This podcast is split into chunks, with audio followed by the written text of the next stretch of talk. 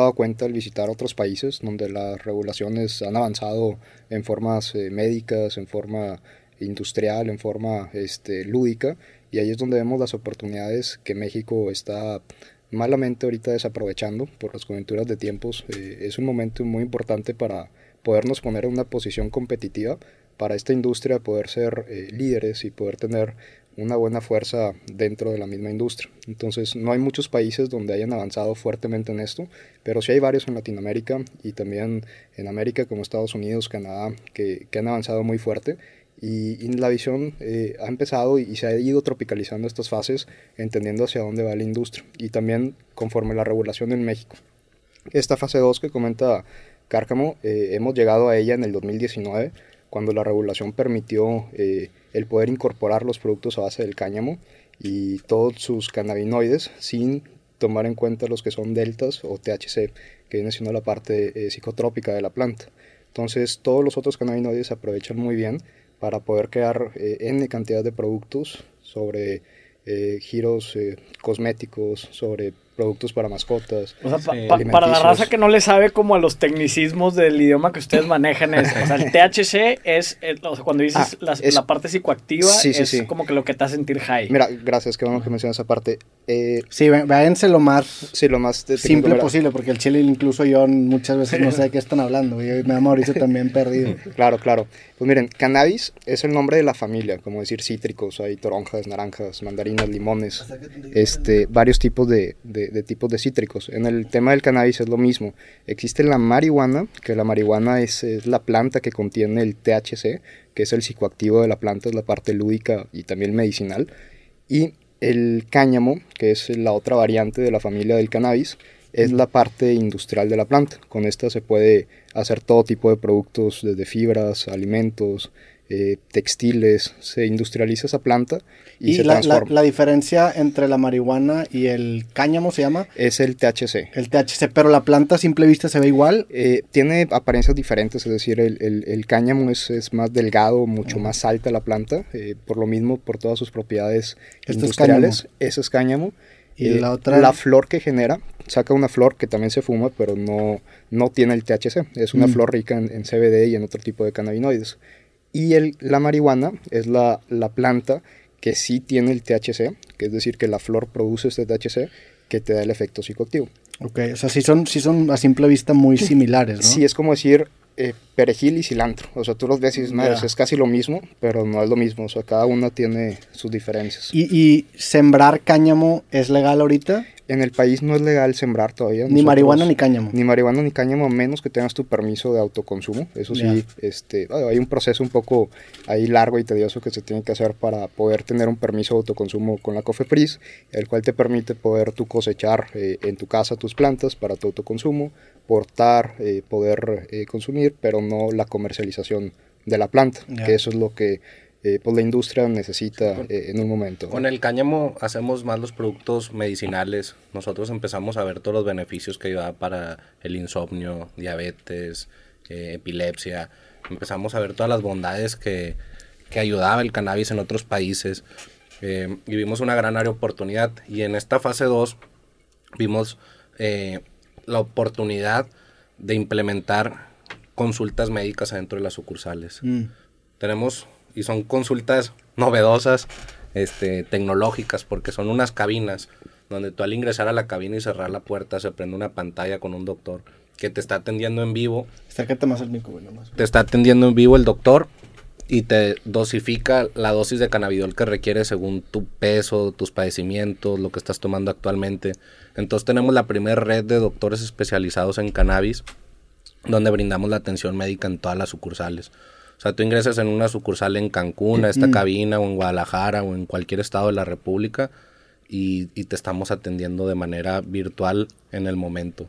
Sí, e, esta orientación es algo que ha venido a, desestigmatizar y a también a normalizar el uso y el beneficio de la planta, a tal grado que ahora en las cabinas, eh, en un principio era hacia, hacia el tema médico, que es lo que más se ve, pero también va gente eh, adulta que nunca ha probado el cannabis y quiere probarlo de alguna manera y se mete a las cabinas y los doctores pues le informan, ¿no? A ver, este, ¿tú has fumado alguna vez? No, pues no he fumado, ¿qué edad tienes? Pues estás grande, este, ¿para qué la buscas? ¿No? Para dormir, para tal. Entonces los vamos orientando para poder también hacer un consumo responsable a través de estas cabinas, porque es muy importante llevar la regulación de una manera responsable hacia un consumo recreativo responsable y un uso medicinal informado. Entonces de esa manera es con estas cabinas como hemos ido penetrando toda esta normalización e información de, lo que trae la planta como beneficio hacia pues, todos los pacientes que entran a, las sucursales. Es que sí, sí es difícil para muchos recomendar eh, estas sustancias cuando no existe una regulación médica, porque también de repente puedes comprar algo que viene con una dosis que estiman que tiene tanto, pero si no existe este rigor médico, no está la garantía y el seguimiento de un profesional para darte Totalmente. Y, también eh, la garantía en la calidad de los productos. Eh, porque hay productos ahorita con este boom del cannabis, eh, pues que mucha gente ha empezado a, hacer en casa, este, comentando que tiene CBD o que tiene algún derivado del cannabis. Inclusive gente que ha falluqueado, metido productos al país, pero no tienen una trazabilidad ni una seguridad de que el producto que te están vendiendo cuenta y tiene la dosificación de, de lo que marca.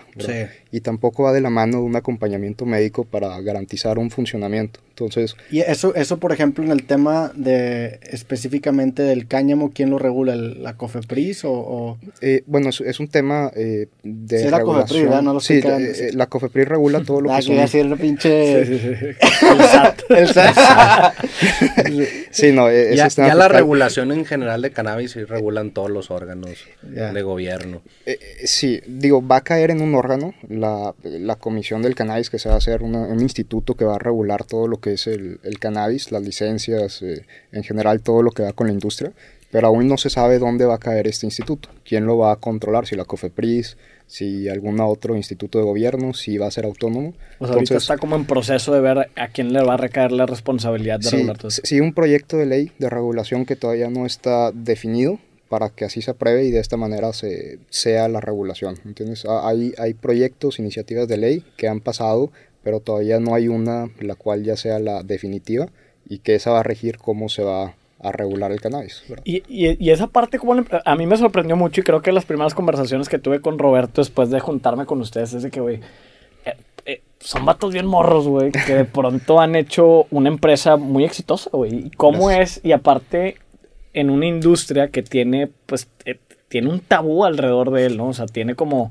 esta, eh, estas tal vez misconceptions de decir, oye, pues no hay regulación, entonces es ilegal, cuando realmente no es así, o, o, o, se genera mucho crimen organizado alrededor de... O sea, ¿cómo dos güeyes tan chavos logran como, por ejemplo, el detectar que del cáñamo puedo traerme productos de CBD y de repente, oye, pero no me los puedo sembrar porque es ilegal dónde los produzco, cómo me los traigo, o sea, cómo, cómo se genera todo ese proceso. Todos los productos de CBD son de cáñamo, o sea, ¿hay manera de sacar de marihuana productos de CBD o van a tener THC, entonces por ende son ilegales? Eh, mira, cuando tú haces el extracto del CBD ya en la flor, este, pues lo que extraes únicamente es el CBD. Entonces, las plantas que mayormente se utilizan para la extracción del CBD son las de hemp, porque tienen más concentración de, de CBD de la flor. Y si tú lo haces una de... ¿Qué es hemp? Hemp, eh, bueno, de cáñamo, el cáñamo. Es, el nombre de, la, de la... Es el nombre igual, pero es en inglés. Eh, cáñamo y hemp es lo mm. mismo. Y, eso que dices, Mau, es totalmente una incongruencia de parte del gobierno, porque no se puede cultivar, pero sí se puede importar. Entonces, no, no tiene sentido.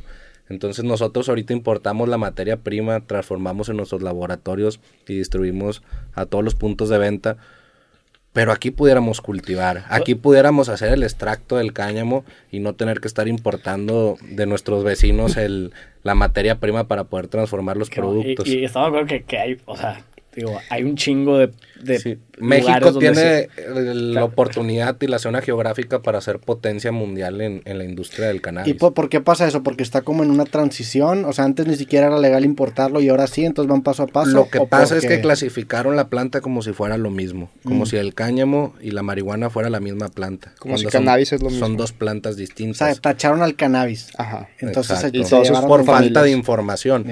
Y eso es lo más importante, el poder informar a la sociedad y al gobierno, estar empujando con una iniciativa, haciendo lobbying adentro del Congreso para informar a toda la gente los beneficios que tiene el cannabis y cómo va a ayudar al país esta medicina ancestral que es el cannabis. Es que sí hay mucha ignorancia y me incluyo, la neta. O sea, yo no sabía, por ejemplo, que había dos tipos de planta, el cáñamo y la marihuana. Hasta ahorita que me dijeron, digo, sé que lo habían mencionado, pero como que yo partía de que, bueno, pues es una manera de referirse a prácticamente lo mismo. Pero hasta ahorita que empezamos a platicar, son dos hermanos, realmente son dos plantas distintas dentro de una misma familia. ¿Hay algún tercer hermano ahí perdido, un cuarto hermano que también tenga unas propiedades interesantes? ¿O son estas dos no, pues son esas dos. Digo, son las variaciones, ¿no? Marihuana este, sativa, marihuana índica.